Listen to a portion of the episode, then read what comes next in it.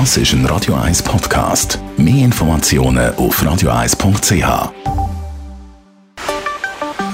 Der Finanzratgeber auf Radio 1 wird Ihnen präsentiert von der UBS. Und natürlich schwätze ich mit dem Stefan Stotz von der UBS und zwar über ein Thema, wo man sich absolut nicht gern darum kümmert, aber man sollte sich genug früh darum bemühen. Es geht nämlich ums Testament. Ja, es ist immer noch Januar und vielleicht auch ein guter Monat, um sich ja, über das eine oder andere Thema Gedanken zu machen. Ja, das Testament, braucht man das, braucht man es nicht? Machen Sie sich Gedanken darüber, das wäre mein Tipp, oder?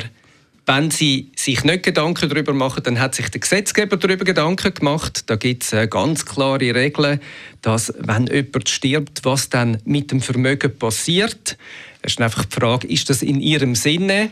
Oder in ihrem Sinne quasi ja, von ihrer Partnerin oder ihrem Partner, ähm, von ihrem Kind, äh, von den Leuten, die sie am liebsten haben.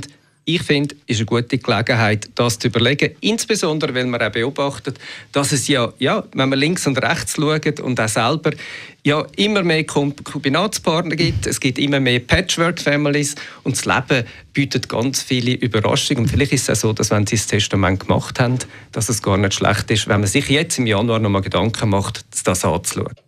Jetzt, was für Arten von Testament gibt es denn eigentlich?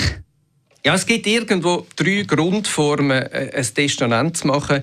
Es gibt ein eigenhändiges Testament, es gibt ein öffentliches Testament und ähm, das mündliche Testament, das ist dann aber sozusagen das Nottestament. Gut, dann noch im Detail. Was ist das eigenhändige Testament oder wie macht man das? Ja, das eigenhändige Testament ist, äh, wie gesagt, oder, das ist von A bis Z von Hand geschrieben datiert und unterschrieben. Also wenn Sie das auf dem Computer schreiben und nur unterschreiben, dann gilt das nicht. Das heißt, es ist wirklich wichtig, dass Sie von A bis Z das Testament selber schreiben.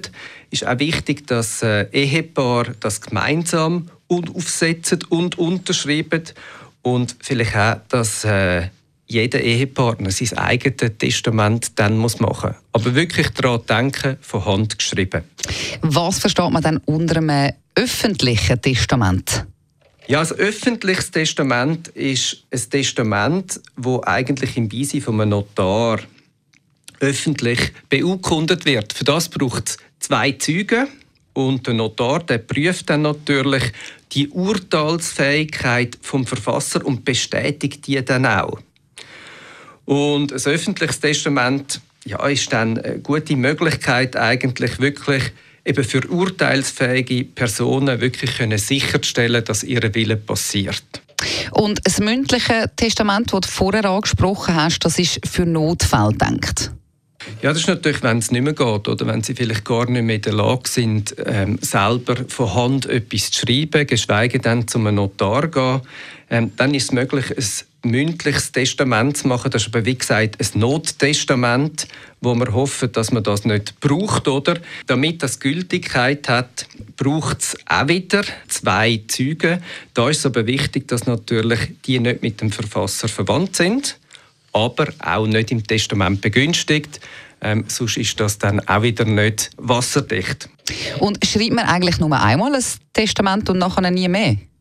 Ich denke, es lohnt sich, das regelmäßig anzuschauen. Irgendwann ist das erste Mal, vielleicht ist im 22. das eine gute Gelegenheit, ja, mal zu diskutieren, die zu schauen, wie man das aufsetzen will. Wenn Sie es schon mal gemacht haben, schauen Sie, wie viele Jahre es her. So alle fünf Jahre als Faustregel ist sicher nicht schlecht, wenn man das anschaut. Vielen Dank für die Informationen, Stefan Stutz von der UBS.